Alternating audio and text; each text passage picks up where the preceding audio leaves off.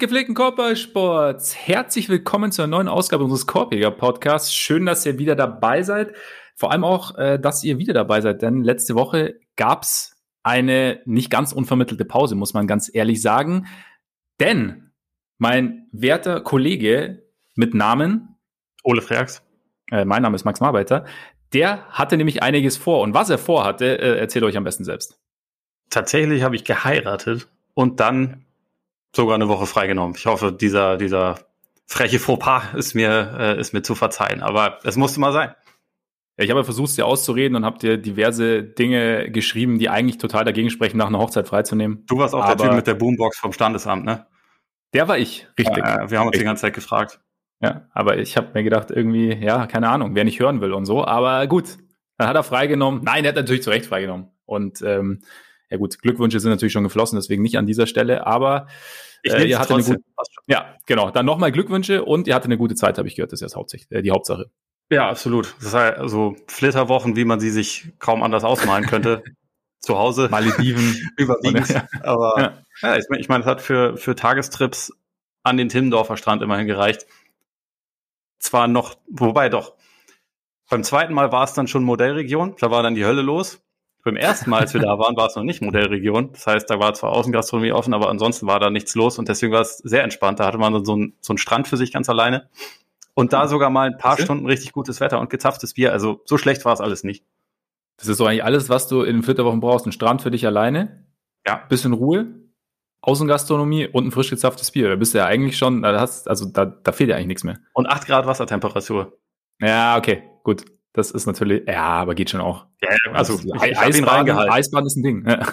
also den Fuß. Ne, ja, natürlich, natürlich. Was sonst? Was sonst? Ja, gut. Aber äh, auch schön in diesen Zeiten so ein bisschen entspannt irgendwie essen zu können. Sehr gut, sehr gut. Und äh, ja, ich weiß nicht, wie intensiv du ja die NBA verfolgt hast. Äh, es ist natürlich einiges schon. passiert. Schon. Schon, ne? Man kommt irgendwie nicht umhin. Ähm, und weil das Play steht an. Und es ist aber trotzdem, es ist schon ganz geil, weil wir, wir haben die Saison ist am Montag eigentlich beendet, die Regular Season, und wir haben aber so viele offene Fragen noch, die also seeding-technisch irgendwie beantwortet werden wollen, dass sich äh, diese ganze Geschichte aus NBA-Sicht durchaus gelohnt haben dürfte eigentlich, ne?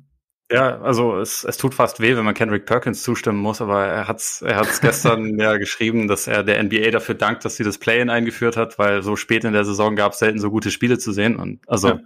Ich glaube, in dem Fall bezog er sich auf Knicks Lakers, aber auch schon Warriors Suns war ja ziemlich, ziemlich nice. Und also auch allgemein über die letzten Tage gab es ja echt noch einige Spiele, die man so zu einem späten Zeitpunkt der Saison nicht mehr unbedingt oft zu sehen bekommt. Und ja ich, ich fühle mich auch darin bestätigt, dass halt dieses, dieses Play-in-Turnier einfach eine ziemlich, ziemlich gute Idee war. Ich habe ansonsten immer noch relativ viel Ärger über den, über den Spielplan in dieser Saison ja. und auf, über die Art und Weise, wie das so zusammengestampft wurde. Äh, natürlich nicht, weil es jetzt auch die Celtics wieder erwischt hat, sondern allgemein.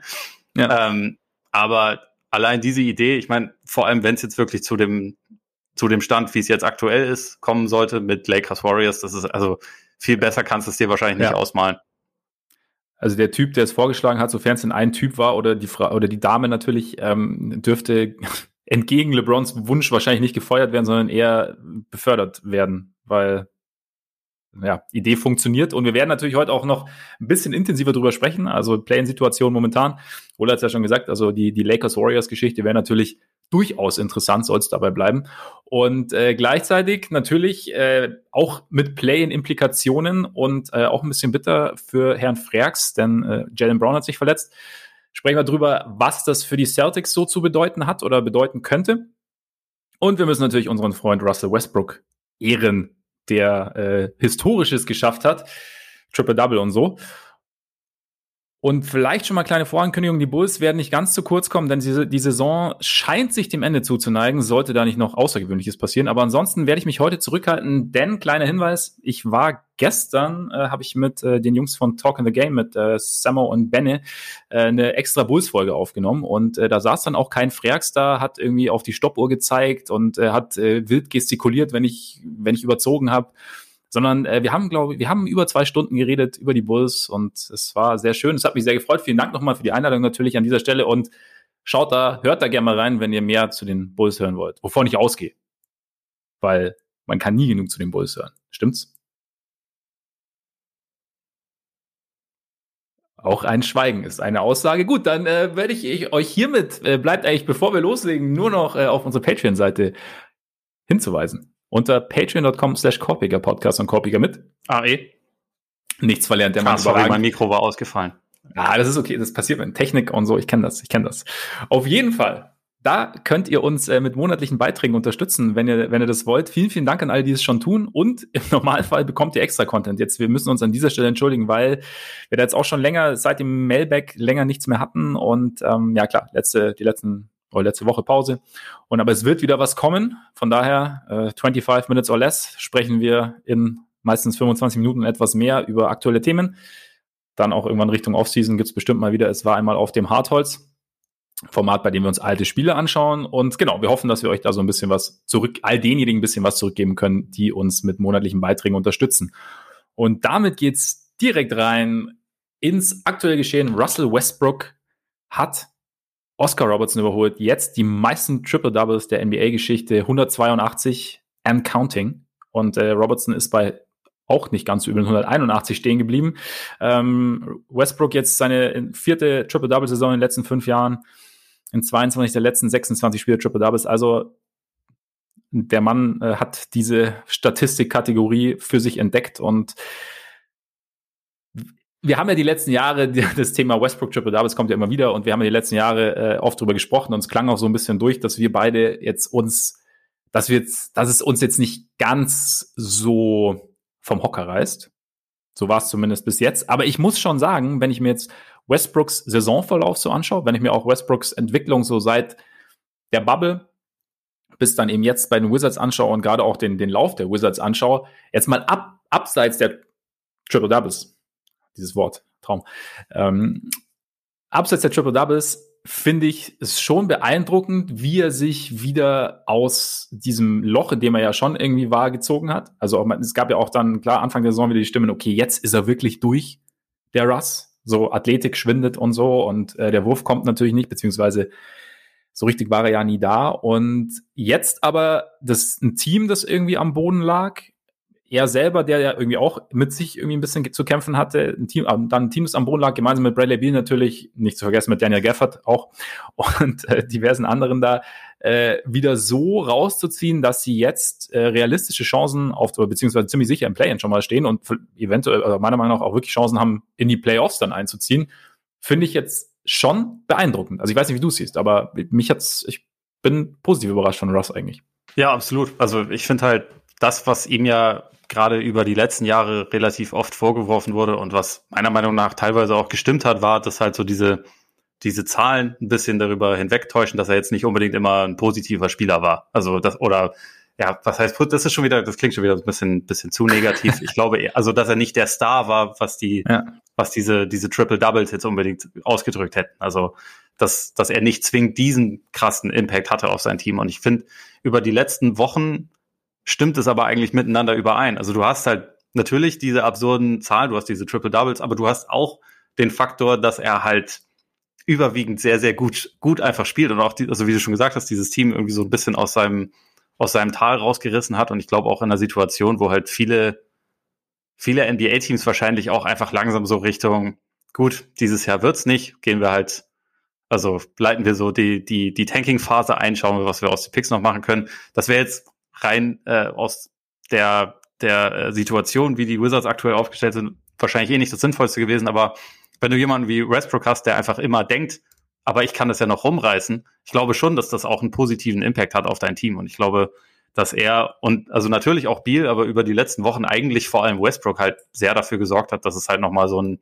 so ein Turnaround gegeben hat. Also es hat ihm sehr geholfen, dass Gerford, den du angesprochen hast, der ja wirklich einen riesen Impact hat, da reingekommen ist mhm. und defensiv hilft, noch einen weiteren, noch einen weiteren Rollman, der halt seine, seine Pässe verwertet. Auch mit Robin Lopez harmoniert er ja über die Saison äh, weitestgehend gut. Also sie haben sich da irgendwie gefunden und ich glaube halt allein schon diese, diese Mentalität vorzugeben, okay, der, der Start in die Saison war maximal beschissen, wenn wir ehrlich sind, war auch für, für Westbrook insgesamt schlecht. Wir lassen uns davon jetzt nicht unterkriegen und versuchen das noch irgendwie zu retten, weil hey, wir spielen in der Eastern Conference, hier ist noch nichts verloren. Also, und das stimmt ja auch. Äh, weil es halt auch diese zehn Plätze gibt, die einen letztendlich qualifizieren können. ich glaube, dass das schon einfach auch für ihn etwas ist, was man, was man positiv im Nachhinein, wenn man irgendwann die große Westbrook-Debatte führt, was, also ich meine, seine, seine ganze Karriere ist schon eine große Debatte, aber wenn man irgendwann darauf schaut, was für ein Spieler war das jetzt eigentlich? War das ein Gewinnertyp? War das jemand mit leeren Zahlen? War das, war das einer, der ähm, nicht so gut war oder der, der vielleicht sogar unterschätzt wurde? Da kann man, finde ich, diese Saison und gerade so diese letzten Wochen und Monate schon auch als etwas einbeziehen, wo er halt zeigt, okay, das ist, das ist kein perfekter Spieler. Er hat auch in dieser Zeit natürlich teilweise seine, seine Fehler gehabt, gerade am Ende von Spielen. Aber er hat auch dafür gesorgt, dass ein Team, was eigentlich im Arsch war, über die letzten Wochen eins der besten Teams der Liga war. Oder vielleicht nicht eins der besten, aber eins, eins der Ergebnisbesten. Ja. Und das ist halt, ja, finde ich, was, das, das gehört dann quasi aus seiner Hall of Fame-Plakette so, sozusagen mit drauf. Und also da, da braucht man eh nicht drüber streiten, dass er ein Hall of Famer ist. Aber. Das sowieso nicht, aber interessant eigentlich irgendwie, dass wir bei einem, bei dem ja die Statistik so sehr über der Karriere steht hat in Form dieser Triple Doubles, dass du im Endeffekt ja jetzt eigentlich so einen, einen, einen Soft Skill in Anführungszeichen hast, der ja extrem wertvoll sein kann für, oder jetzt in dem Fall extrem wertvoll ist für ein Team. Also das ist eigentlich und da, ich meine, er hat ja auch gesagt, so nachdem er das geschafft hat, so er hatte sein, sein Motto Why Not und sein, sein Jordan-Schuh, sein Signature-Schuh ist ja auch der, der Why Not immer.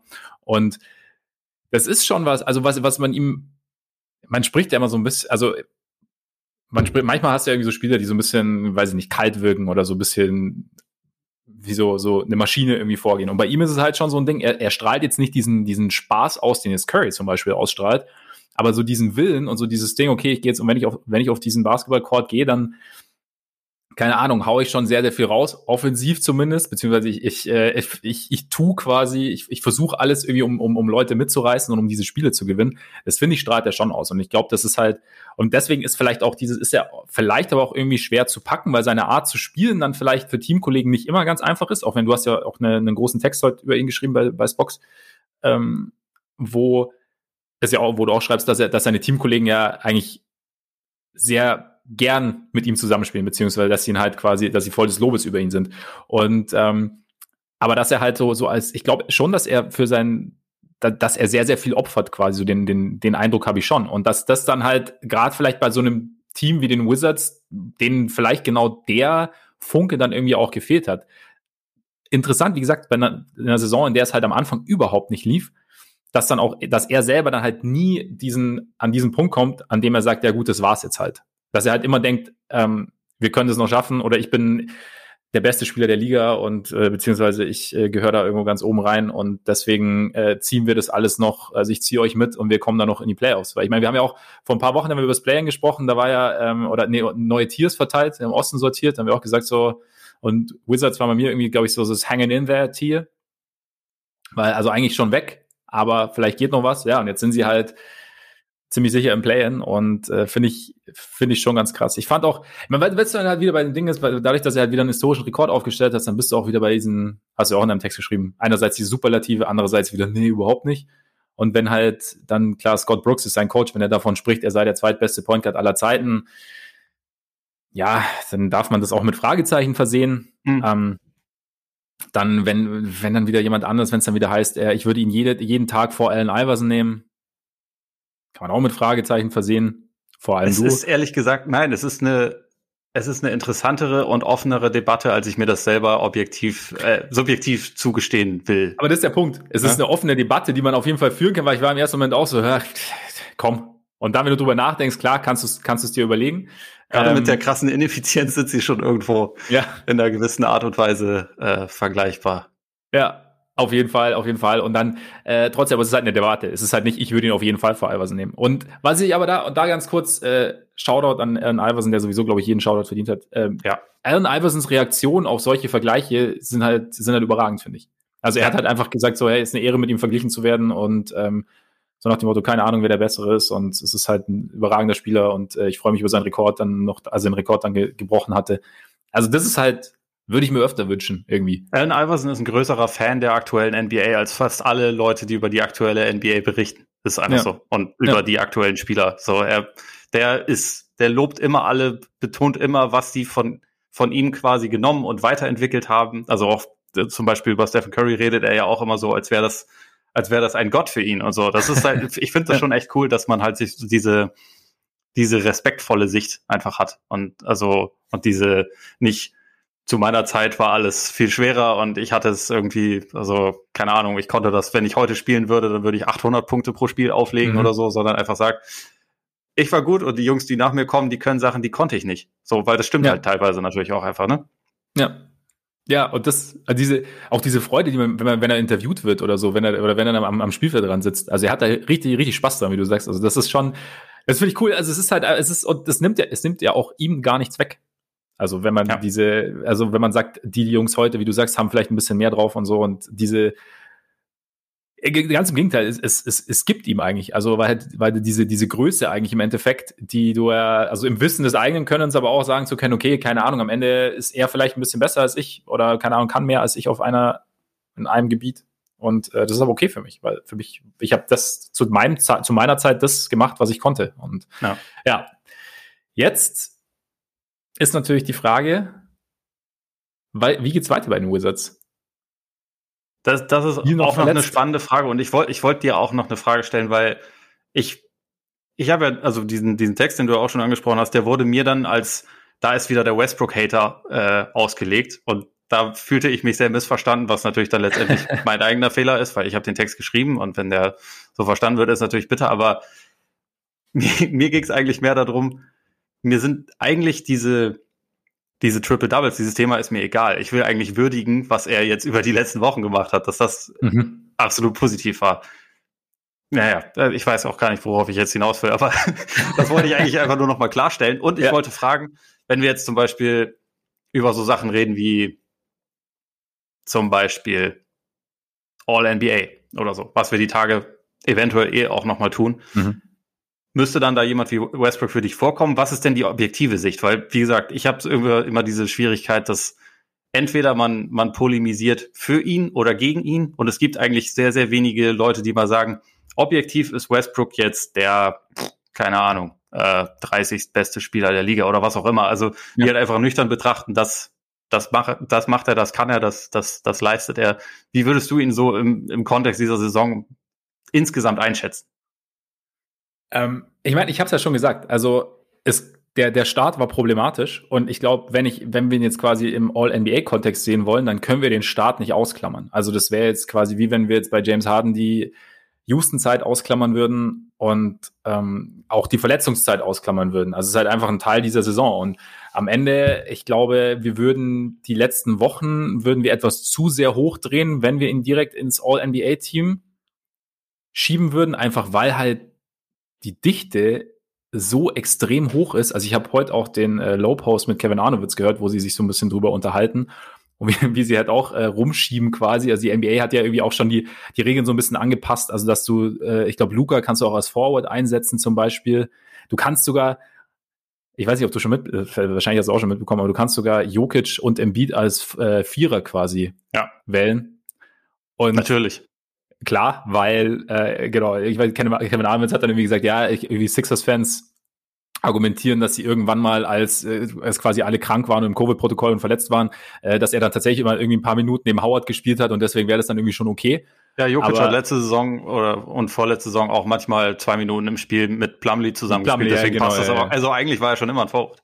Ah, auf jeden Fall, auf ich jeden Fall. Halt, also, wir können da auch dann, wenn wir, wenn wir grundsätzlich über All-NBA reden, noch mal drüber ja. sprechen, aber bei Jokic, wenn du was anderes machen willst, dann ja Guard und nicht Forward. Das stimmt wenn, eigentlich im Endeffekt, Wenn man ja. das quasi öffnen ja. möchte, dann ist der, ja. ist er der de facto Point Guard eigentlich. So Wobei daher. es wäre, glaube ich, ein absurde, absurdes Ballot, wenn du quasi Center oder Guard hättest quasi als, als Wahl. Aber es ist Hast du mal die Basketball Reference Seite von LeBron James gesehen? Da steht, also da, es werden ja immer die Positionen aufgelistet. Ich glaube, bei ihm stehen alle fünf. Außer, okay. nee, ja. nur Shooting Guard steht da nicht, aber ich glaube, alle anderen sind da, okay. sind da aufgeführt. Okay. So, von daher. Ja, ja dann passt da rein auf jeden Fall. Nee, aber damit zurück zu Westbrook. Ich glaube halt, also es ist halt, man, man ist dann immer so schnell dabei, wie gesagt, also Scott Brooks, bestes Beispiel, einer der besten Point oder der zweitbeste Point Guard aller Zeiten, dann da irgendwie halt diese, diese, die ganz große Glocke rauszuholen. Und ich finde, man kann es doch eigentlich ganz nüchtern betrachten. Er hat, äh, er, er hat eine, eine schwierige Saison hinter sich, hat sich dabei jetzt am Ende extrem gut rausgespielt, hat sein Team da extrem gut rausgespielt. Und ob da jetzt am Ende ein All, also ich glaube nicht, für mich wäre er jetzt nicht in einem All-NBA-Team.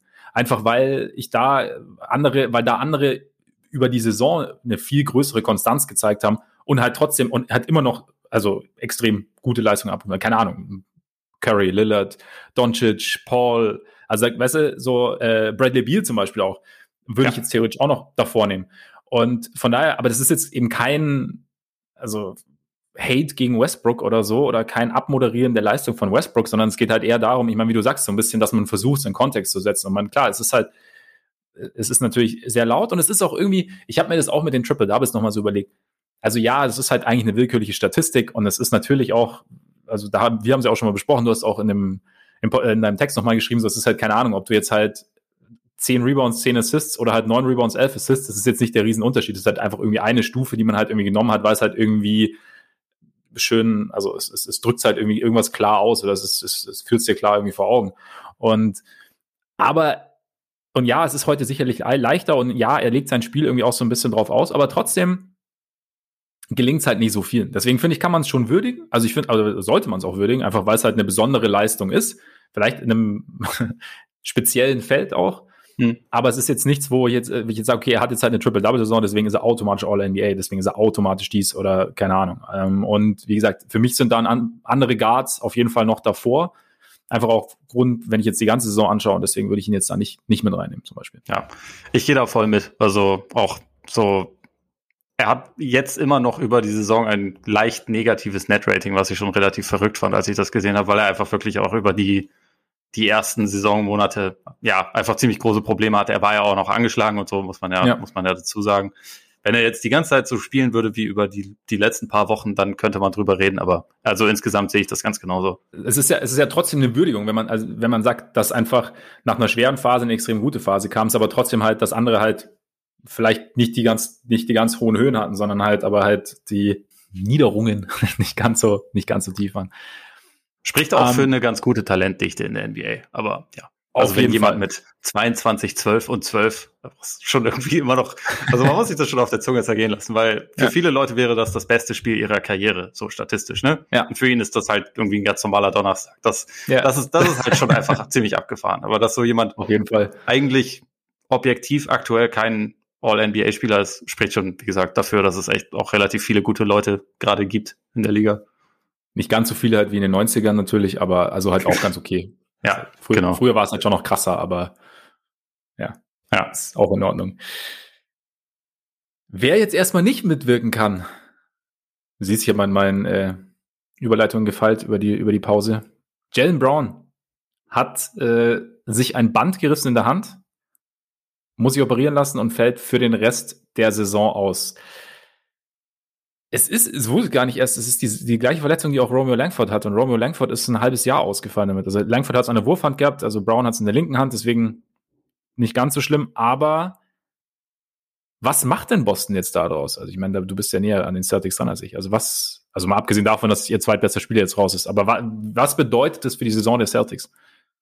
Naja, also wahrscheinlich wird man einfach anerkennen müssen, dass das das Jahr aus der Hölle war und dass man jetzt nicht mehr wahnsinnig viel daraus retten kann. Also sie werden natürlich trotzdem versuchen, in die Playoffs zu kommen und dort wird Tatum schon auch noch irgendwie ein ganz nettes Spiel mal haben und so, aber natürlich ist jetzt irgendwie realistischerweise nicht mehr, nicht mehr wirklich was anderes drin. Also mhm. ähm, es, war, es war vorher, muss man fairerweise sagen, ging es ja schon nicht unbedingt in die Richtung, wo man jetzt sagen müsste, wenn sie in der ersten Runde auf eins der drei Top-Teams im Osten treffen, dass sie da eine realistische Chance haben. Jetzt ist das halt noch extremer so. Also vorher konnte man sich halt wenigstens sagen, okay, sobald die Playoffs anfangen, kann man die Rotation verkürzen und eigentlich haben sie schon genug Leute, um da noch ein zumindest interessantes Team zu sein. Ich glaube auch da nicht, dass sie jetzt beispielsweise gegen Milwaukee oder so eine Serie hätten gewinnen können, aber sie hätten sie vielleicht offen gestalten können. Und dann kommt man auch immer an den Punkt, wo halt, ja, also Tatum und Brown jeweils auch schon in den Playoffs teilweise ziemlich gute Spiele gezeigt haben. Dazu hast du Kemba, der an manchen Tagen ja doch auch ziemlich gut ist und der über die letzten ja. Wochen teilweise so ein bisschen kam. Du hast mit Fournier jetzt noch jemanden, dass du halt ja mehr Wings aufbieten kannst. Ähm, überraschend für mich, aber Aaron Neesmith ist ja über die letzten Wochen ja. auch total gekommen. Ne? Also hat ja. ja teilweise wirklich gute Leistungen gezeigt und man hatte langsam das Gefühl, wenn die dann irgendwann doch mal alle gleichzeitig zur Verfügung stehen, dann ist es vielleicht kein Top-Team, aber es ist doch wieder zumindest ein interessantes Team. Und der Punkt, der, der wird halt diese Saison einfach nicht erreicht. Also ich weiß auch nicht, wie viel mehr man da machen kann, außer anerkennen, war nicht unser Jahr. Ist irgendwie ziemlich, ziemlich blöd, aber so richtig groß ändern können wir es jetzt halt auch nicht mehr. Ja, ich meine, wir haben ja auch oft darüber gesprochen, wie, wie dünn der Flügel besetzt ist bei den Celtics. Das ist natürlich, dass jetzt ausgerechnet der beste Flügelspieler ausfällt, ist natürlich umso bitter. Ich meine, du hast gesagt, sie haben jetzt mit, mit Foni haben sie jetzt einen, der eigentlich, ja, der eigentlich perfekt als Ergänzung gewesen wäre. Neesmith kommt so ein bisschen. Aber ja, aber was ich mich bei den Celtics immer so ein bisschen frage, also sie haben auch letzte Woche gegen die Bulls gespielt, da auch irgendwie nur 99 Punkte, glaube ich, gemacht. Und ähm, gleichzeitig jetzt zwei Spiele gegen die Heat gehabt, in denen sie, also klar, ich meine, sie sind halt, also sie hatten extrem erschwerte Bedingungen, konnten nie wirklich so ihren ihren Rhythmus finden. Aber jetzt hast du gegen die Heat nochmal zwei Spiele gehabt, in denen sie es ja theoretisch nochmal hätten, hätten drehen können. Und dann hast du halt, ich glaube, ähm, über die zwei Spiele habe ich irgendwo gelesen, irgendwo was hat jemand äh, recherchiert gehabt, 128,2 äh, Punkte pro 100 Possessions zugelassen.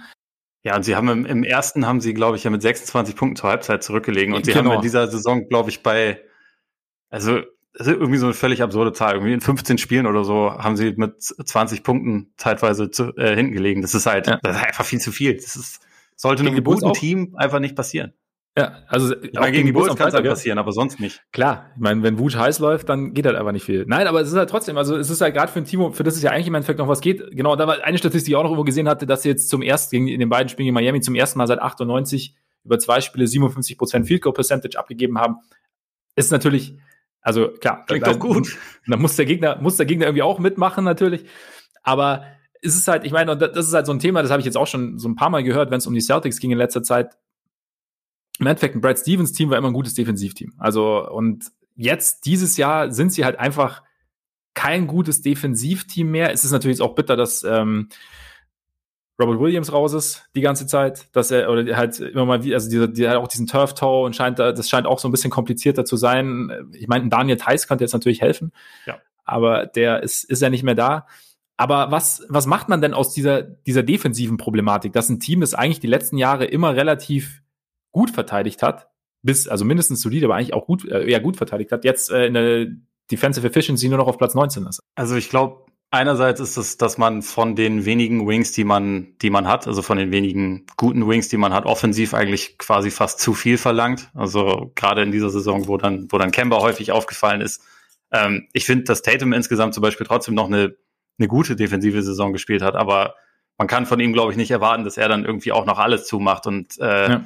mit Smart hast du auch jemanden, der ziemlich lange auf, äh, ausgefallen ist, der jetzt meiner Meinung nach in dieser Saison auch nicht ganz an seinen persönlichen Standard rankommt. Also in manchen Spielen natürlich schon und also ist immer noch absolut ein positiver Verteidiger, aber ganz so stark wie über die letzten Jahre habe ich ihn teilweise nicht gesehen, wobei das glaube ich auch ein bisschen damit zu tun hat.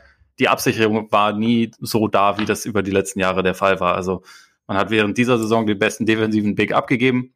Man hatte über die letzten Jahre da teilweise auch noch Leute wie, wie Al Horford und so rum, rumlaufen. Das mhm. sind halt sehr intelligente Teamverteidiger und jetzt hast du da auch einfach ein anderes Personal und dann auch noch ein Personal, das sich permanent gewandelt hat. Ne? Also Williams, der dann erst zum Starter werden soll, dann aber sofort ausfällt, dann irgendwie mal ist er da, mal ist er nicht da.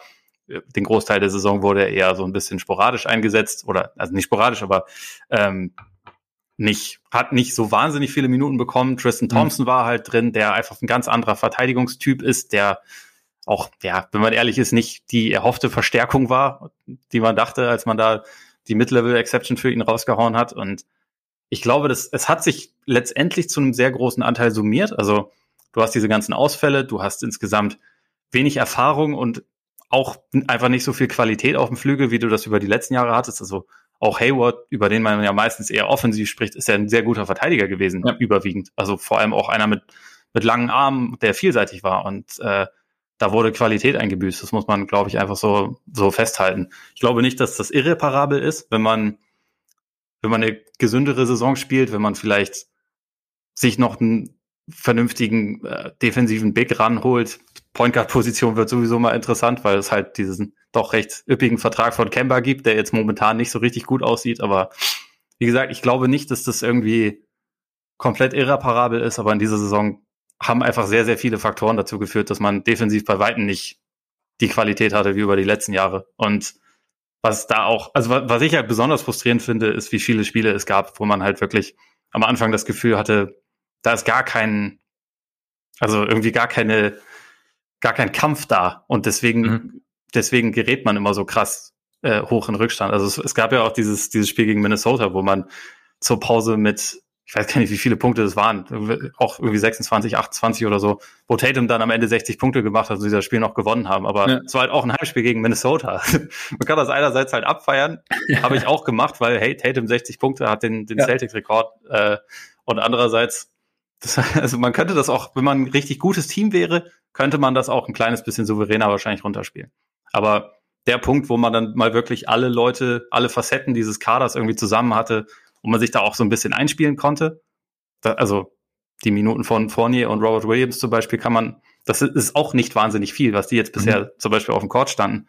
Dann, ja, irgendwie soll es dann halt einfach nicht sein. Ja, es ist so ein bisschen, äh, das es geht mehreren Teams irgendwie dieses Jahr. Also ich meine, in Chicago war es ja ähnlich auch mit, mit Wutsch und, und Levine einfach so, dass halt durch diese ganzen, durch den engen Spielplan dann diverse kleinere Verletzungen, dann im Covid-Protokoll, wo du auch mal schnell raus bist. Aber stimmt schon, ja. Also man hat schon irgendwie so das Gefühl, dass sie eigentlich nie die Gelegenheit hatten, also auch dadurch, dass das Kemba am Anfang raus war und dann sowieso nach so einer Knieverletzung irgendwie auch Zeit braucht, bis er, bis er wieder reinkommt. Ich meine, in letzter Zeit, hast du ja schon gesagt, sieht es jetzt irgendwie wieder besser aus. Ich glaube, in den letzten sechs Spielen knapp 29 Punkte im Schnitt, ähm, über 50 Prozent aus dem Feld, aber trotzdem, du hast, du hast diese Energie angesprochen und die so ein bisschen gefehlt hat. Es irgendwie, es, es passt nicht so ganz. Jetzt, ich habe jetzt schon, stellt man jetzt, und ich sage das nicht, dass ich das tue, sondern aber grundsätzlich meinst du, man stellt jetzt Brad Stevens in Frage? Hm, also ich glaube, wenn dann nur in der Hinsicht, dass er jetzt schon relativ lange da ist und man manchmal in eine Situation kommt, wo ein Coach vielleicht nicht mehr so viel Neues zu erzählen hat oder wo sich die Spieler zu sehr an ihn gewöhnt haben. Aber es würde mich ehrlich gesagt wundern, wenn der Punkt bei Stevens erreicht wäre. Ja. Ich glaube, es kann schon sein, dass sich organisational was verändert. Also wenn dann aber vielleicht eher, eher im Front Office. Aber auch da irgendwie, ich habe das Gefühl, dass Danny Ainge schon auch die, die meisten Sachen, die er über die letzten Jahre gemacht hat, ganz gut rechtfertigen kann. Also auch ich sehe jetzt nicht, also abgesehen vielleicht von ein, zwei Draft-Entscheidungen und im Letz-, in der letzten Offseason die Weigerung, irgendwas für den Flügel zu tun, sehe ich jetzt auch nicht irgendwie 100 Sachen, wo man sagen muss, hier hat er aber vollkommen falsch gelegen. Also das meiste mhm. folgt ja einem, folgt ja einem gewissen Plan. Es ist jetzt halt ja. ziemlich bitter, dass man zum Beispiel Thais einfach verschenkt hat. Ähm, wenn man gewusst hätte, dass Robert Williams sofort danach ausfällt, hätte man das vielleicht auch nicht gemacht. Aber Wahrscheinlich, ja. andererseits hatte auch das halt finanzielle Implikationen und ähm, da ist halt dann auch so ein kleines bisschen der Grund gewesen. Sie haben halt da wahrscheinlich schon erkannt, dass sie dieses Jahr nicht unbedingt Meister werden und dann Luxussteuer zahlen halt vielleicht eher nicht der Plan gewesen. Aber ja, Stimmt. Meine, wie gesagt, natürlich, ich, ähm, ich finde ich finde jetzt zum Beispiel nicht, dass man wie bei den Sixers mit Brian Colangelo oder auch mit Interims-GM äh, Brad Brown so eine Liste aufstellen kann von Sachen, hier hat er Scheiße gebaut, die muss man ihm vorwerfen. Und er hat, also das letzte Mal, dass er was richtig gemacht hat, ist sowieso, keine Ahnung, 100 Jahre her, weil so sehe ich es halt nicht. Nee, würde ich jetzt auch nicht sagen. Also, wo ich vielleicht noch was sagen will, also sollte diese, diese Turner und McDermott-Geschichte wirklich wahr sein, da könnte das man. Wär, das wäre bitter, ja. Muss da, man sagen. So, wie Zumal gesagt, McDermott ja auch einfach noch eine richtig gute Saison gespielt ja, hat. Ne? Das war eben. ja da immer so, ja, das ist Salary Filler, wenn man ja, das irgendwie, hätte diese Saison so geholfen in Boston. Also eben bei der Ja, Pax haben das Talent damals erkannt, ne? Also von daher konnte er, war, es war nur eine Frage der Zeit, bis er explodiert. Ja, stimmt. Ja. Aber ja, also ich, wie gesagt, ich, ich sehe es, ich sehe es ähnlich. Also ich würde da jetzt auch eben nicht Brad Stevens in Frage stellen, sondern es ist halt auch, also klar, das sieht dann immer so ein bisschen blöd aus, auch wenn, also gerade wenn es dann, wenn du dann irgendwie so auf den, das Gefühl hast, dass das Team nicht, ja, wie es immer so plump heißt, irgendwie alles gibt, sondern ähm, dann, dann bist du irgendwie beim Coach. Aber wie gesagt, die Saison ist halt einfach so kompliziert verlaufen, glaube ich, für die Celtics. Und das erklärt nicht alles und es darf, glaube ich, auch nicht so als, als primäre Erklärung für alles dienen oder vielmehr so. Aber man kann trotzdem, aber trotzdem, glaube ich, darf man es in, in seine Bewertung durchaus mit einfließen lassen. Und von daher ja. glaube ich auch, und ich glaube auch, dass die Celtics das machen. Das wäre jetzt, also ich glaube, da ist auch, Brad Stevens hat da schon zu viel Gutes getan und glaube ich auch zu, ist da zu, ähm, zu anerkannt, als dass sie da, dass man da jetzt irgendwie einen Schlussstrich zieht. Und ja, mein Gott, kannst Thais ja zurückholen im Sommer. Ich meine, er wird ja Free Agent. Also naja, es, es ist alles möglich. Und zu Stevens, also ich würde ihn immer noch auch als auf jeden Fall Top Ten Coach in der Liga bezeichnen. Ja. Er hat jetzt noch nicht alles gerissen und er hat auch keinen, keinen unfehlbaren Record. So, ich finde zum Beispiel, dass sie letztes Jahr die Conference Finals gegen Miami eigentlich wohl hätten gewinnen sollen, wenn sie bisschen früher verstanden hätten, wie man mit der Zone umgeht. Also ja. auch da kann man natürlich das, das äh, Spiel mit den Verletzungen spielen, dass halt Hayward irgendwie gefehlt hat, aber selbst wenn eigentlich hätten sie diese Serie vielleicht gewinnen können. Und da war, glaube ich, Eric Spoelstra einfach in der Serie der bessere Coach. Und trotzdem ja. Eric Spoelstra ist vielleicht auch der beste Coach oder der zweitbeste Coach oder so der Liga. Und Stevens ist nicht so weit dahinter. Er ist, er ist gut. Er ist nicht unfehlbar, aber er ist meiner ja. Meinung nach ein guter Coach. Eben, und das ist ja auch mal so ein Punkt, also ich meine, also selbst wenn du jetzt irgendwelche, wenn, wenn erste Fragezeichen aufkämen, also was ist, was ist die Alternative? Bekommst du wirklich eine bessere ja. Alternative? Und ich glaube, Spoelstra ist in vielen Serien der bessere Coach, also von daher muss man da jetzt auch nicht, ja. ähm, also das darf, da darf man, also darf jetzt nicht als Haken gegen, gegen Stevens zählen, beziehungsweise muss nicht unbedingt. Wie siehst du, noch ganz kurz, vielleicht letzter Punkt, so äh, Aussicht jetzt, Zukunft, quasi die Saison jetzt ja klar, ich meine, die Saison ist noch nicht vorbei für die Celtics, aber ähm, durch, durch die Brown-Verletzung ein bisschen komplizierter. Guckst du halbwegs optimistisch in die nächste Saison? Also ist es jetzt einfach nur so ein, so ein Bump? Ich meine, du hast den Kemba-Vertrag schon angesprochen, aber. Es wird spannend. Also ich bin immer noch der Meinung, dass solange man Tatum und Brown hat, und das haben sie ja, ist man ja. in einer Situation, die alles andere als, als hoffnungslos ist, sondern eigentlich sogar recht gut. Das sind zwei sehr gute junge Wings nach wie vor, die beide irgendwie am All-NBA-Niveau kratzen oder vielleicht schon da sind und äh, das und die langfristig schon unter Vertrag sind. Das ist erstmal so das Wichtigste. Aber es gibt, es gibt ziemlich viele Baustellen und ich finde, ich äh, bin sehr gespannt, wie sie das angehen. Und ich bin gleichzeitig auch bei Brown heißt es ja, das ist ein Zeitraum zwischen drei und sechs Monaten. Äh, mhm. Du hast es angesprochen, bei Langford waren es sechs Monate ist sehr unterschiedlich. Es wäre schon schön, wenn es eine Offseason gäbe, äh, in der er so ein bisschen mitwirken kann oder beziehungsweise ja. sich halt äh, entsprechend vorbereiten kann, weil das war ja eine der coolen Sachen bei Brown über die letzten Jahre, dass er halt in jedem Jahr wirklich massive Schritte nach vorne gemacht hat. Und es wäre natürlich irgendwie in seinem Sinne und auch im Sinne des Celtics, wenn er halt daran weiterarbeiten könnte, dass das, dass das so weitergeht. Aber insgesamt ich finde es momentan zu früh zu sagen, so nächste Saison passiert das, weil dafür ja. ist, glaube ich, zu viel, was den Kader angeht, auch so ein bisschen, bisschen in Flux. Also äh, was da jetzt in der Offseason passiert, ähm, finde ich sehr spannend. Aber es könnte schon sein, dass man mit den mit den richtigen Transaktionen vielleicht nächste Saison doch wieder eine etwas etwas erfreuliche Saison hinlegen könnte als diese jetzt. Ja, denke ich auch. Aber ich meine, du hast vorher schon gesagt, wenn du die beiden hast, ist alles gut. So abschließend. Gibt es ein Szenario, in dem du sagst, okay, zum Beispiel, wenn jetzt ein, ein Angebot für Brown käme, man kann drüber nachdenken. Also sei es jetzt, du bekommst irgendwie einen, einen komplementären Star zu Tatum oder du bekommst halt zwei, drei sehr gute Spieler, die ähm, ja vielleicht mehr Playmaking sorgen, äh, mehr für Playmaking sorgen können oder vielleicht äh, auf den großen Positionen helfen können. Gibt es da irgendwie ein Szenario oder sagst du einfach, okay, die zwei müssen schon der Kern bleiben und alles außenrum? Hm, na, es ist immer eine Frage. Wenn, wenn du äh, Zion bekommst, dann natürlich. Ja. Aber ich sehe ehrlich gesagt wenige Spieler, wo ich sagen würde, das macht straight ja, genau, up richtig viel ja. Sinn.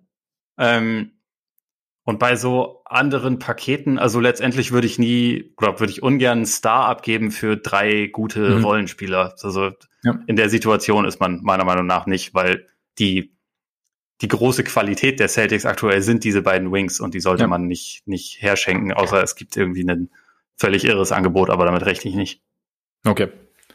Gut, dann können wir fast Richtung Play kommen. Wir haben vorher in der Vorbesprechung kurz gesagt, dass wir jetzt da jetzt noch kurz die Bulls einbinden könnten, weil deren Serie, weil die Bulls wahrscheinlich nicht am Play teilnehmen werden. Und das letzte Mal, als wir über das Play gesprochen haben, war zumindest einer von uns beiden sich relativ sicher, dass sie dabei sein werden. Ich sage jetzt nicht, wer es war. Können ich weiß es ehrlich gesagt auch nicht mehr. Ich habe auch, auch keine Ahnung. Ist auch ewig her. Auf jeden Fall, äh, es muss schon sehr, sehr viel passieren. Äh, ich glaube, sie müssten all ihre drei Spiele gewinnen. Ja, halt man, die Wizards müssten alle drei Spiele verlieren. Die, genau. Und das Problem an der ganzen Sache ist, dass die Bulls halt noch einmal gegen die Nets und einmal gegen die Bucks spielen. Von daher eher kompliziert. Das Spiel gegen die Raptors könnten sie vielleicht gewinnen. Sollten sie aber nicht unbedingt gewinnen, vielleicht, wenn man noch Richtung äh, Lottery Odds schaut, weil das ist ja auch nicht ganz uninteressant. Also momentan ist die Wahrscheinlichkeit, dass sie ihren Pick behalten dürfen, also dass ein Top 4 Pick wird, bei 26 Prozent. Es war gestern so ein bisschen gemein, ne? weil ich habe dann, äh, ich habe hab ich gestern auch gesagt, äh, bei, bei äh, Talk in the Game und ähm, irgendwann am Ende meinte Benne dann so, ja, und man muss halt auch mal so sehen, also die Chance, dass sie es nicht bekommen, sind halt 74 Prozent. Weißt du, und ich, ich habe mich vorher mit diesen immerhin 26 Prozent ist die Chance, dass sie es bekommen. Habe ich mich immer so über Wasser gehalten. Und dann 74 Prozent klingt aber schon wie auch scheiße. Ne? Und dann so, ja, könnte gut sein, dass sie den Pick verlieren und trotzdem ich, äh, ich, ich bin, es, es, es konnte dann irgendwann nicht, also, als, also in dem Moment, in dem Levine mit äh, im Covid-Protokoll war und zwei Wochen raus war, war es im Endeffekt äh, beendet. Also da war, da war dann auch nicht mehr überraschend, dass es dann diesen diese Serie gab, in der sie halt einfach ewig verloren, in der viele Spiele verloren haben am Stück, in der äh, sehr, sehr wenig funktioniert hat, in der es offensiv wirklich ein bisschen kompliziert aussah und abgesehen von Vucevic niemand so richtig konstant scoren konnte. Also dafür war die Veränderung zu groß und dann fehlt halt irgendwie noch, dann bricht dir noch plötzlich dein bester Spieler weg und also ich meine, dann, ja, dann ist es, ist blöd gelaufen, hätte besser laufen können. Jetzt mal schauen. Wie gesagt, ich, ich, ich verteufel den Trade trotzdem nicht. Ich bin gespannt, was, was im Sommer kommt. Der Sommer ist entscheidend und äh, einerseits, wie sie mit ihrem Cap Room umgehen, ob sie einen guten Point Guard bekommen, einen passenden Point Guard, wie sich dann Vucevic und Lawine einspielen nächstes Jahr. Also, und wenn sie den Pick verlieren, scheiße, wenn sie ihn bekommen. Nummer eins Pick. Kate Cunningham. Ja. Wobei, ich habe gehört, der löst dann viele Probleme, muss man er sagen. würde viele Probleme lösen. Von daher, ja, wer weiß. Ich meine, überleg mal, jetzt mal überleg, ohne Scheiß, überleg mal, was dann wäre. ich überlege das nicht. ich überlege das jeden Tag. Was ja, mach das mal. So, ja. Ich, ich kann das ja, ich kann das ja bei den, bei den Celtics jetzt auch überlegen, weil wenn sie im Play-in-Turnier, also selbst wenn sie da als Seven Seed reingehen und beide Spiele verlieren, sind sie ja auf einmal auch ein Lottery-Team. Ja, es ist, es gibt in, in beide Richtungen gibt es noch diverse Möglichkeiten. Diverse ja. Möglichkeiten. Ja, damit aber auch genug zu den Bulls. Also es ist, äh, die Saison ist dann leider nicht so gelaufen, beziehungsweise nach dem Trade konnte es irgendwie aus, aus, diversen Gründen nicht so laufen, wie es wie es schön gewesen wäre. Und ja, jetzt mal, mal schauen, was, was der Sommer so bringt. Jetzt Play-In. Wir haben ja schon gesagt, äh, die Idee war eigentlich ziemlich gut, weil es ähm, weil diverse Teams noch daran interessiert sind, momentan Spiele zu gewinnen und äh, nicht nur diejenigen eigentlich im Endeffekt, die direkt davon betroffen sind, die entweder noch ins Play-In wollen, beziehungsweise noch sich besser positionieren wollen im Play-In, die nicht ins Play-In rutschen wollen, sondern auch weiter oben. Es ist ja auch so ein Punkt. Also äh, zum Beispiel, wenn du jetzt halt, gut, ich meine, da ist es halt jetzt nicht mehr ganz so eng. Also die, die Jazz sind jetzt mittlerweile zwei Spiele vor den Suns und sind nur noch drei Spiele, aber die Suns an, äh, wenn es jetzt so bleibt, wie es momentan ist, dann spielen die Suns halt in der ersten Runde als Two-Seed fix gegen die Lakers oder die Warriors. Worauf du halt auch nicht zwingend Bock hast, oder? Oder die Grizzly-Bären.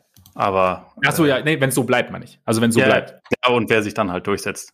Ja, so. nee, aber wenn, sie, nee, aber wenn du als Nummer zwei Seed quasi, weil dann hast du ja den, dann ist ja der Seven Seed, der Sieger, gewinnt ja. Genau, ja aber da, also das, das meine ich. Dafür müssen die Lakers ja. dann gegen die Warriors auch gewinnen ja, damit sie genau. dann da ja. sind. Aber ja, das ist nicht unbedingt der Hauptgewinn. Ich glaube, ja.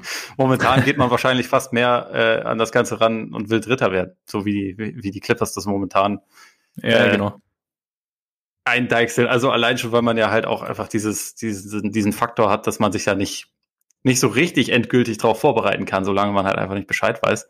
Ja. Deswegen, also Zach Lowe redet ja, glaube ich, immer von diesem, diesem Vorschlag, dass in Wirklichkeit der der First Seed sich aussuchen sollte, gegen welches Team er in der ersten ja, Runde genau, spielen ja. möchte. Das, äh, das ist schon irgendwie verständlich, weil ich weiß nicht, da hast, da hast du dann so eine Saison, in der du ja wirklich eigentlich maximal fast alles richtig machst, so wie, wie die Jazz und Suns es ja nun mal getan haben. Also haben wir beide ja. absolut sensationelle Saisons gespielt und dann, also ich glaube, die, die Warriors sind nicht so gefährlich, wie sie momentan dargestellt werden, ja. auch wenn sie jetzt gerade die Jazz und die Suns nacheinander geschlagen haben. We believe und so, ne? Ja, ja genau. Ja. Sehr coole Aussagen von, von Draymond übrigens, habe ich sehr, habe mich, mich sehr drüber gefreut. Was, was hat er gesagt? Er hat gesagt, wir sind nicht, äh, wir sind hier nicht We Believe 2.0, wir haben Steph fucking Curry. Ja. da ist ja. schon was dran. Also. Auf jeden Fall, ja. Ich meine, natürlich wäre es irgendwie lustig, wenn sich die Geschichte so ein bisschen wiederholt, aber auf mhm. einem anderen Level, einfach weil dieses Team ja doch schon ein bisschen was gerissen hat über die letzten Jahre. Aber ja. ähm, worauf ich hinaus wollte, ich glaube, die Warriors sind nicht ganz so ganz so gefährlich vielleicht, wobei sie für Utah, glaube ich, ein sehr unangenehmes Team wären. Also einfach, weil sie Gobert auf eine Art und Weise stretchen, wie Gobert das nicht unbedingt liebt. Mhm. Aber die Lakers wären natürlich, also wenn man bedenkt, sie waren jetzt halt die ganze Zeit in einem Modus, wo sie, ähm, wo sie auf ihre besten Spieler verzichten mussten und sie sind ja eine Wundertüte, muss man ja sagen. Also wir, ja. LeBron soll heute Nacht zurückkehren, mal schauen, wie er dann aussieht. Bei seinem ersten Comeback sah er nicht so gut aus. Äh, Davis hat sich jetzt über die letzten Spiele mehr in Form gespielt, aber also das, das hängt ja alles so ein bisschen in der Schwebe. Er klagt ja auch jetzt schon wieder über Schmerzen. Also er ist ja auch Anthony Davis, deswegen gehört das auch irgendwie dazu. Aber ja. wenn man dann damit kalkuliert, auf einmal sind die dann halt der Seven Seed und kommen halt durch. Und dann bist, hast du als Phoenix Suns eine überragende Saison gespielt und auf einmal spielt dieses Team gegen dich, wo du vor allem, es gibt ja bei den Suns nicht so viele Fragezeichen, aber auf den großen Positionen halt am ehesten. Und ja. dann kommt, kommt da halt dieses, Bullyball-Team im, im Endeffekt, das halt auch in den Playoffs mit allen Wassern gewaschen ist. Das wäre halt schon, wäre halt schon übel. Das ist im Endeffekt der ultimative Worst Case, von dem Lowe eigentlich immer spricht. Also das ist genau das Ding, ne? Also weil du mhm. bekommst dann eben so ein Team, das halt durch Verletzungen irgendwie nicht ganz so gut platziert ist. Und ich meine, die Lakers, ja, ist im Endeffekt vor der Saison der große Favorit und jetzt gehen sie halt auf einmal dann irgendwie als Siebter rein und dann, dann ja, machen dir eventuell deine perfekte Saison zunichte. Ich meine, ich bin da mal gespannt, wie es da am Ende aus, aussieht. Du hast ja gesagt, also Verletzungen und wer dann wie in Form kommt. Und klar, LeBron ist LeBron und niemand wettet, glaube ich, allzu gern gegen LeBron. Aber ja, es ist halt trotzdem irgendwie eine Variable, die wir so vielleicht, die wir so auch von ihm jetzt nicht kennen. Ja. Also, dass er mal so eine lange Pause hatte und dann eben auch kurzfristig zu den Playoffs zurückkommen kann. Also ich glaube, wenn es einer irgendwie wegstecken kann, dann er auf jeden Fall. Aber trotzdem ist es halt noch so ein bisschen, ja, also eine, eine gewisse Unsicherheit. Aber ja, im Endeffekt, es ist halt jetzt dadurch, dass die Mavs jetzt nochmal äh, knapp, oder knapp, dass die Mavs jetzt verloren haben, letzte Nacht sind sie jetzt wieder auf sechs abgerutscht. Die waren eigentlich schon so ein bisschen, bisschen entrückt sozusagen. Jetzt Portland äh, hat den, den Tiebreaker, ist jetzt an fünf, Lakers an sieben, ein Spiel hinter den beiden. Und den Blazers ich, halt, die Lakers haben, glaube ich, gegen beide Teams den Tiebreaker verloren. Das heißt, eigentlich sind ja, sie zwei Spiele hinter. Eigentlich zwei dann, ja, das stimmt, das stimmt. Was halt jetzt natürlich bei den Blazers ein bisschen ungünstig ist, ist so das Restprogramm, ne? Also Jazz, Suns, ja. Nuggets geht auch besser, wenn du noch ja. unbedingt jeden Sieg brauchst. Ja. Also da muss man mal sehen, weil andererseits die Blazers haben sich also irgendwie, sie scheinen so die Phase, in der sie sich finden in irgendeiner Saison, scheinen sie jetzt eigentlich ganz gut dieses Jahr irgendwie ganz gut platziert zu haben. Also jetzt 8-2 in den letzten zehn Spielen. Es scheint alles so ein bisschen, ein bisschen besser zu funktionieren. Nurkic langsam da und ähm, vielleicht, vielleicht sind sie dieses Jahr der beste Five-Seed aller Zeiten.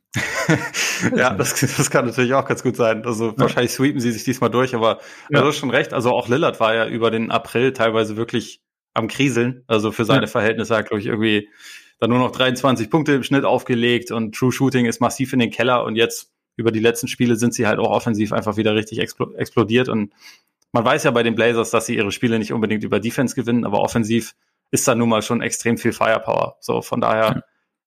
ist es auch wieder ein spannendes Team, aber also wie sich das so darstellen wird jetzt auf den, den Plätzen 5, 6, 7, ist sehr, sehr spannend. Also weil ich eigentlich so, die Mavs sind ja auch gut, aber sie schaffen es halt nie, dann wirklich mal so richtig konstant gut zu bleiben und sind halt auch selten ja. vollzählig und so. Deswegen, ich finde diese, dieses ganze Cluster eigentlich extrem schwer einzuschätzen. Zumal ist ja bei den Top 4 auch nicht wirklich anders, ne? Also da müssten ja, stimmt, müsste ja. man ja sagen, okay, die Nuggets wären total spannend, wenn sie Murray hätten. Haben sie aber nicht. Die Clippers müssten eigentlich fast vielleicht, wenn man jetzt so die die, die Suns und Jazz noch nicht zu 100% ernst nimmt, dann könnte man ja die Clippers ernst nehmen, aber sie sind halt die Clippers. So, da hat man auch seine, ja. seine Zweifel, obwohl sie so eine offensiv extrem dominante Saison spielen und auch das Potenzial ja zumindest haben, defensiv sehr gut zu sein. Und irgendwie der gesamte Westen ist so, finde ich, ganz schwer, mhm. ganz schwer wirklich festzumachen. Will man im Osten eigentlich so richtig sind es ja dreieinhalb Teams. Also ich würde jetzt die Heat wieder damit reinrechnen, weil sie zum mhm. richtigen Zeitpunkt äh, pieken, so wie ja. du das bei den Blazers auch schon gesagt hast ähm, die halt auch schon einfach Playoff-Jobs haben sozusagen. Im Westen ist es einfach so gefühlt offener denn je. Große Worte. Große ja. Worte. Aber es ist tatsächlich, ist, also ich finde es tatsächlich sehr cool. Also halt einfach mal so dieses, es ist eben nicht so, okay, die gehen jetzt irgendwie durch und beziehungsweise letztes Jahr war es ja auch so ein bisschen so, aber da waren es halt eher die äußeren Umstände. Also klar, die spielen dieses Jahr schon auch mit rein mit Verletzungen und so und ähm, dem viel zitierten engen Spielplan, aber im Grunde ist es halt trotzdem, du hast halt, also ja, du hast halt extrem viele gute Teams, wie du sagst, denen du, denen du aber nicht vertraust. Und das finde ich eine ganz spannende Konstellation, weil man halt also einerseits so ein bisschen drauf wartet, dass irgendwas schief geht, aber andererseits vielleicht geht auch gar nichts schief. Also vielleicht sind ja. die Jazz einfach, also vielleicht gehen sie konstant durch die Playoffs. Vielleicht sind die Suns, vielleicht, ja, fällt die geringe Playoff-Erfahrung nicht so ins Gewicht. Und da ja, man misstraut halt den Teams halt immer nur so lange, bis man ihnen dann vertrauen muss. Ja, so, das war genau, ja, also ja. bei den 2015er Warriors haben auch viele Leute ja gesagt, ja, lass die mal machen. Irgendwann treffen die auf ein Team, was halt, da funktioniert das nicht mit diesen Gimmicks, die werfen ja alle drei, also ist ja Blödsinn. Ja, ja. Ist halt nicht passiert. Und es kann natürlich auch passieren, dass das jetzt irgendwie bei den, bei den Suns oder bei den Jazz oder auch bei den, bei den Clippers passiert. Schwierig. Eben. Es ist, aber das ist halt genau, genau, es kann passieren, aber es ist trotzdem, ist halt, sonst, wenn es nicht passiert, sind alle Teams für sich genommen so gut, dass sie den Titel holen können, theoretisch, finde ich. Ja. Also, das ist halt so, das ist halt, das ist das Spannende an der, an der, an der ganzen Sache. Also, es gibt Argumente, dass, dass irgendwie was schief geht, aber es gibt halt eben auch, wie gesagt, also wenn diese, Wahrscheinlichkeiten oder diese Mutmaßungen nicht eintreffen, dann sieht es halt irgendwie anders aus. Und die Nuggets, ich bin halt auch bei den Nuggets. Also ich meine, Michael Porter hat ja nochmal einen draufgelegt. Ja, Jokic ja sowieso mittlerweile, ich, also ich glaube, die, die MVP-Konversation ist, darf man eigentlich abschließen, auch wenn wir nochmal drüber sprechen werden äh, demnächst. Aber also was, was, was haben wir da jetzt für ein Team, wenn sie, wenn sie in die Playoffs gehen, obwohl ihnen halt ihr zweitbester Spieler fehlt? Also irgendwo, ja, und dann Mavs sind ja auch eine Wundertüte. Wenn bei den Mavs mal alles irgendwie passt, dann in einer Serie, wenn es plötzlich dann doch mal, dann sind sie jetzt nicht der Favorit, aber dann sind sie ja trotzdem wahnsinnig unangenehm. Und ich meine, ich gehe jetzt, also wenn ich mir das Restprogramm der Mavs so anschaue, mit, mit Pelicans, Raptors und Wolves, würde ich davon ausgehen, dass sie ums Play rumkommen. Ja, weiß nicht. ich auch. Zumal sie ja, es gibt ja auch noch diese bescheuerte Regel, dass wenn drei Teams die gleiche Bilanz haben, eins, was die Division gewinnt, äh, also, ja. sich dann automatisch durchsetzt. Und sie haben ihre Division schon gewonnen. Das heißt, ja. da haben sie dann auch noch mal einen Vorteil, auch wenn sie den Tiebreaker gegen Portland verloren haben. Es ist also sehr, sehr, sehr, sehr viel Geschwurbel. Aber ja. ich glaube, kurz gesagt auch, dass sie ums Playen rumkommen, auch wenn sie ja eine Tendenz haben, gegen schlechte Teams zu verlieren. Stimmt auch wieder, stimmt auch wieder. Dann hast du, was glaubst du, also wenn du das Rechtsprogramm anschaust und so, Rutschen die Blazers jetzt noch wieder rein oder glaubst du, die Lakers? Ich glaube, die Blazers, äh, die, die Lakers werden auf Platz 7 ähm, ja? landen, ja. Momentan sieht's für mich danach aus. Und ich bin noch nicht an dem Punkt, wo ich sage, die, ich, ich schreibe die irgendwie ab, aber ich würde, ich würde nicht mehr tippen, dass die, dass die Lakers in die Finals kommen. Ich glaube, das ist irgendwann einfach zu viel. Also zu mhm. viel Aufholarbeit und äh, zu viele gute Teams im Zweifel. Vielleicht fliegt mir das auch bald um die Ohren, aber ich habe hab über die letzten Tage relativ viel darüber nachgedacht und irgendwie, ich glaube, irgendwann ist der Schwierigkeitsgrad vielleicht ein bisschen zu hoch. Also zumal wirklich sehr lange jetzt keine, ähm, keine Kontinuität aufgebaut werden konnte und man teilweise mit, mit neuem Personal, also mit, mit Drummond zum Beispiel, ja, das, ja. hat ja LeBron ja. so gut wie noch gar nicht zusammengespielt und so und also mal unabhängig davon, ob ich jetzt glaube, dass Drummond der wichtigste Big Man irgendwie in, den Playoffs ist, ist er sicherlich nicht, aber trotzdem sind das ja alles Teile, die irgendwie mit dazugehören. Und LeBron hat jetzt einfach auch über ziemlich langen Zeitraum eigentlich kaum Basketball gespielt. Ja. Und natürlich ist der, ist der irgendwie ähm, ein sehr erfahrener Cyborg und kann das wahrscheinlich dann relativ schnell wieder abrufen. Aber ich weiß nicht, also für mich ist irgendwann der Punkt überschritten. Und ich glaube, vielleicht kommt man auch so, an so einen Punkt, auch wenn wir jetzt gerade gesagt haben, ist natürlich kacke, wenn du so früh dann auf so ein Team triffst. Vielleicht ist es auch gar nicht so schlimm, weil mhm. vielleicht sind die, also man ging ja die ganze Saison davon aus, wenn man den Westen gewinnen will, dann muss man halt irgendwie wahrscheinlich an den Lakers vorbei. Und wenn, ist das ja vielleicht nicht der schlechteste Zeitpunkt, wenn sie noch überhaupt nicht sortiert ja. sind, weil sie sich noch nicht ja. einspielen konnten.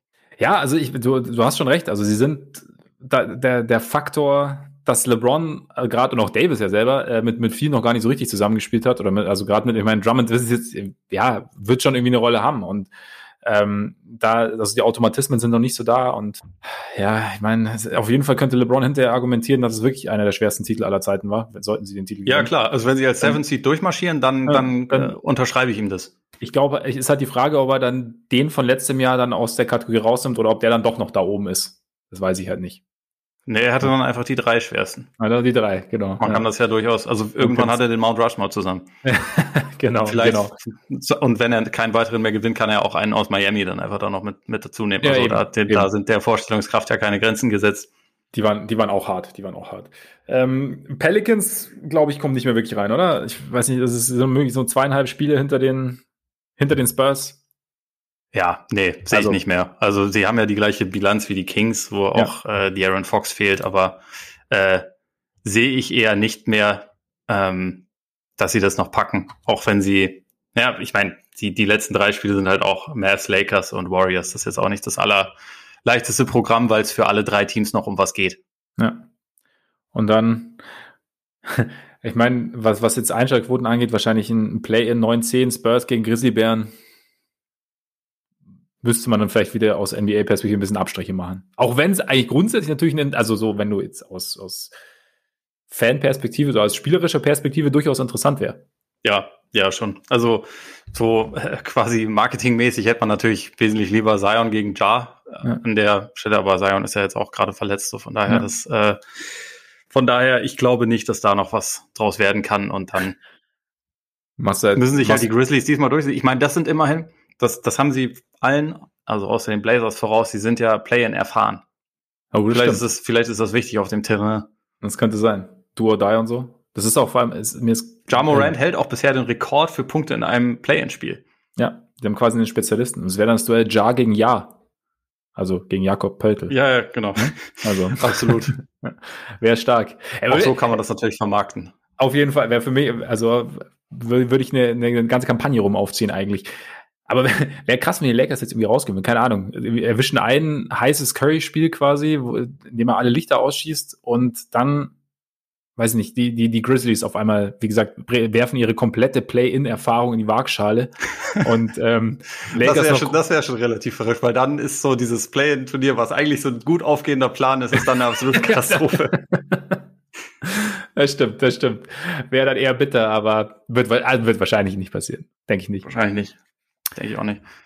Im Osten ist halt ja. auch irgendwie relativ interessant, finde ich, dass die, dass die Pacers, die über die letzten zwei Wochen nicht unbedingt nur positive Schlagzeilen geschrieben haben, da ja doch jetzt immerhin noch drin sind und das auf die Art und Weise vielleicht noch reparieren können, wenn man bedenkt, dass äh, es in Boston jetzt gerade nicht läuft und man da vielleicht noch eine Chance hat. Aber andererseits eigentlich momentan am besten drauf aus diesem Cluster sind ja die Wizards, ne?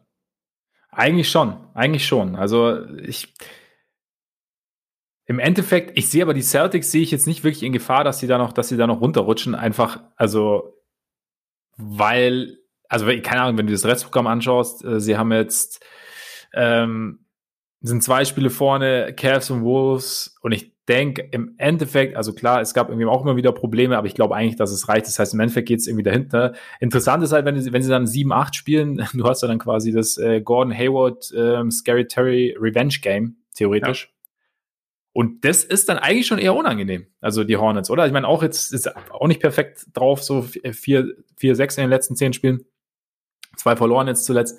Aber ja, es hätte, es, auf Hornets Seite gäbe es auf jeden Fall mindestens zwei, die richtig Bock hätten. Ja, sie haben die Celtics ja zwischendurch auch schon äh, neulich mal relativ deutlich geschlagen, äh, auch an, an so einem Sonntagsspiel, wobei die Sonntagsspiele ja. bei den Celtics sowieso eine ganz eigene Kategorie sind, die sind äh, meist relativ übel. Aber ja, ich meine, also weil du es gesagt hast, wegen Abrutschen, sie müssen ja tabellarisch gar nicht abrutschen, wenn sie erst gegen die Hornets verlieren und dann gegen die Wizards verlieren. Und das halte ich für ja. nicht unbedingt so, unmöglich, dass ja, das ja, passieren gut, könnte. Ja, ja, das stimmt, das stimmt. Das könnte durchaus passieren, auf jeden Fall. Also da, ja, es stimmt schon, wenn man sich die vier Teams so anschaut, im Endeffekt die Wizards, also klar, diese Biel-Verletzung kommt jetzt natürlich so ein bisschen zur Unzeit, also muss man natürlich auch sehen, also er, ich, ich weiß nicht, er kann schon zurückkommen zum Play, oder? Weil am Anfang haben sie gesagt, also er fällt bis zum Play-In aus quasi.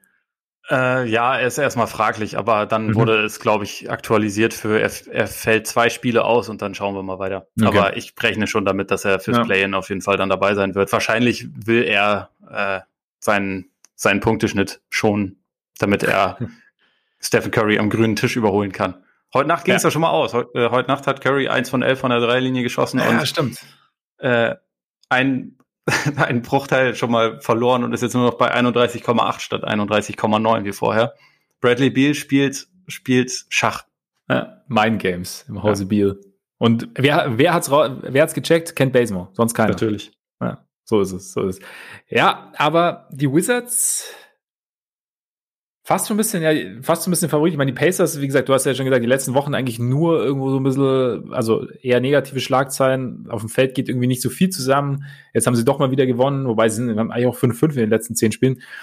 Pacers kann ich wie immer überhaupt nicht einschätzen.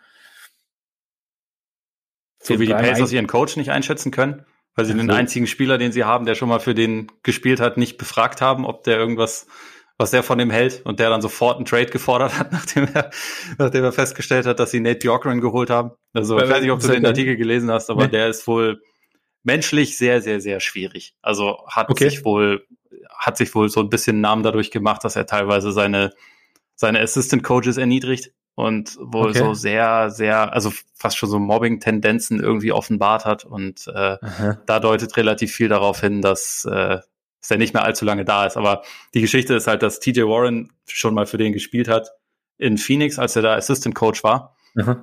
und ihn da wohl auch nicht besonders gerne mochte. Und bevor sie dann im Sommer ähm, ihn, also Bjorkren geholt haben, haben sie halt TJ Warren nicht gefragt, ob er irgendwas zu dem sagen kann. Also ob er irgendwelche okay. persönlichen Erfahrungen hat. Und dann ja. äh, wurde der wohl vorgestellt und relativ schnell danach hat TJ Warren dann wohl einen Trade gefordert. Was okay. nicht dafür spricht, Keinerlei dass sie da so richtig gut miteinander gearbeitet haben, aber. Ja, ich habe letztens, ich habe den Artikel noch nicht gelesen, aber irgendwo, ich glaube, bei The Athletic war es irgendwie so, okay, irgendwann so bei den Pacers, vielleicht hängt es auch irgendwann nicht mehr nur am Coach. Also ja, ich meine, also klar, die die die Kaderzusammenstellung ist insgesamt sicherlich auch nicht ideal. Ja ne? und auch das Außenrum halt, also, also ne, dann. Ja. Aber in dem ja. Fall, also, Aber der, äh, der, der, der Coaching-Hire-Prozess war anscheinend auch nicht unbedingt der, der allersinnvollste, den es jemals gegeben hat. Also da, das klingt auf jeden Fall danach. Also ich meine, es gab irgendwie auch noch andere Gerüchte, die hatte, also rund um seine Zeit in Toronto, die hatte Nick Nurse dann irgendwie in einem Interview kürzlich ähm, den hat er widersprochen, hat gesagt, dass das jetzt nicht gestimmt hätte. Also er wäre da, also Nick Nurse weiß ja Bescheid, was in Toronto abgeht. Aber ja, ist es richtig, ist, wie spannend ist denn dieses Play in im Osten? Also beziehungsweise mit Blick dann auch auf die Playoffs. Also wie wichtig ist es denn, wer da rausgeht? Weil im Westen habe ich so das Gefühl, da, keine Ahnung, da sprechen wir drüber, okay, eventuell sind dann die Lakers, vielleicht auch die Warriors, die eventuell, die unangenehm sein können, die Grizzlies meinetwegen noch. Aber ist dann, ist für dich im Osten ein Team dabei, dass dann, wenn es das auch nur ansatzweise irgendwie es unangenehm gestalten kann für die Sixers oder die Nets oder die Bucks, je nachdem. Wie also ich glaube, in, in Bestbesetzung wären die Celtics schon ein Team gewesen aus diesem, aus diesem Bereich, wo jetzt mhm. vielleicht die Top 3 gesagt hätten, die, das ist jetzt nicht unbedingt unsere Wunschaufgabe, schon auch, wir können die schlagen und wir sollten die auch schlagen, aber ja. die könnten uns ziemlich dafür arbeiten lassen. Jetzt würde ich fast sagen, also auch wenn ich die Hornets von ihrer Spielweise echt gerne mag und auch gerade mit dem es auf verschiedene Schultern aufteilen, viel Playmaking auf vielen Positionen und so, da traue ich dem Braten jetzt noch nicht so ganz, zumal Lamello nach seiner Rückkehr auch noch nicht wieder komplett ähm, bei der bei der Stärke ist, die er vorher mhm. hatte, meiner Meinung nach. Wahrscheinlich sind es ja dann die Wizards, also einfach weil sie diese Star Power haben. So, mhm. Und das wäre in dem Fall Single Elimination wäre wesentlich spannender, weil du halt dann jederzeit ein Spiel haben kannst, in dem Biel 55 Punkte macht und Westbrook, äh, keine Ahnung, irgendeine Fabelzahl, 38, ja, 21 und 47 Assists oder so, wenn, wenn er quasi sowas auflegt. Das ist ja alles möglich. Da kannst du so ein Spiel mal verlieren. Über eine Serie glaube ich das nicht. Ja. Also da, da sind sie, glaube ich, trotzdem allein schon wegen der Formstärke über die letzten Wochen das potenziell unangenehmste Team, aber sie sind insgesamt, glaube ich, nicht gut genug, also gerade auf dem Flügel, um, um jetzt mit den, mit den richtigen Top-Teams da mitzuhalten. Ich meine, in so einem Spiel sollte ja Biel eher gucken, dass er so bei maximal 35 oder 39 Punkten landet. Stimmt, er hat immer noch also, diese relativ schaurige Bilanz ne, bei, den, bei seinen besten Scoring-Games. Genau. Eben, also da, da wäre geil, wenn es immer mal wirklich so wäre, so ein enges Spiel und Biel ist dann bei 39 und wirft dann einfach nicht mehr. Ja, ja, genau. Weißt Man, macht wie, wie Kobe gegen die Suns damals. Ja, Jetzt genau, werfe ich nicht genau. mehr. Ja, das ja. reicht's. Ja, er muss es irgendwie. Und dann, und dann kurz vor Schluss, weißt du, nur um den Fluch zu brechen, wenn sie dann so ein bisschen davonziehen, dann kurz vor Schluss, dann nimmt er noch irgendwie, weiß ich nicht, kommt er nochmal zum Ring oder lässt sich faulen oder so. Und macht das dann kann aber nur ein Korbleger mit der Sirene sein, wenn sie quasi schon führen. Also ja, genau, sonst, genau. Sonst es muss, muss ein ganz sicheres Ding sein. Sonst, ja. sonst macht er nicht. Aber ja. Ne, ich bin, ich bin, bin gespannt. Hast du sonst irgendwie aus dem Osten so eine, was, worauf du dich jetzt Richtung Playoffs freust? Also die Knicks ist jetzt gerade unglücklich verloren jetzt gegen die Lakers. Tate, den habe ich heute Morgen tatsächlich noch kurz am Aufstehen, habe ich den, den Game Winner von Taylor Horton Tucker durfte ich noch live bewundern. Tja, THT, sagst du, ja. ein durchaus ein interessantes Talent. Ähm, nee, also ich, ich finde es halt momentan ziemlich äh, lustig, dass Atlanta, Miami und New York die exakt gleiche Bilanz haben, um die Plätze vier bis sechs, weil auch da wird es natürlich im Endeffekt darum gehen, wer, wer zieht die Arschkarte auf Platz sechs und wer kann sich halt, also wer kann von diesen Teams eine, eine Runde gewinnen. Wobei, also wenn Miami auf Platz sechs landet und gegen die Bucks spielt, dann ist für mich auch alles wieder offen und interessant. Aber ja. natürlich würde man lieber, glaube ich, erstmal erstmal gegen Atlanta oder New York spielen als gegen, gegen Milwaukee. So, von daher, da, das finde ich noch ganz interessant, wo Miami landet. Aber mhm. im Endeffekt, also wie vorhin schon gesagt, im, im Osten sind es im Wesentlichen drei richtig gute Teams, die auch alle irgendwie so ein bisschen ihre, ihre Fragezeichen natürlich mitbringen. Also ja. man, bei den Nets kehrt jetzt dann Harden nach fünf oder sechs Wochen Pause zurück. Mhm, fünf, glaube ich, ja. Kyrie hat, hat jetzt auch schon wieder einen abbekommen und wer weiß, irgendwann vielleicht in Spiel 4 der Conference Finals spielen sie dann erstmals alle zusammen und dann, dann marschieren gespannt, sie ja. aber durch. Also wer ja. weiß, ne, das ist halt, ist halt schwer einzuschätzen, aber ähm, da hast du halt, finde ich, trotzdem also eine, eine relativ klar definierte Elite. Ja. Also nee, viel mehr, als man ja. das jetzt im Westen hat.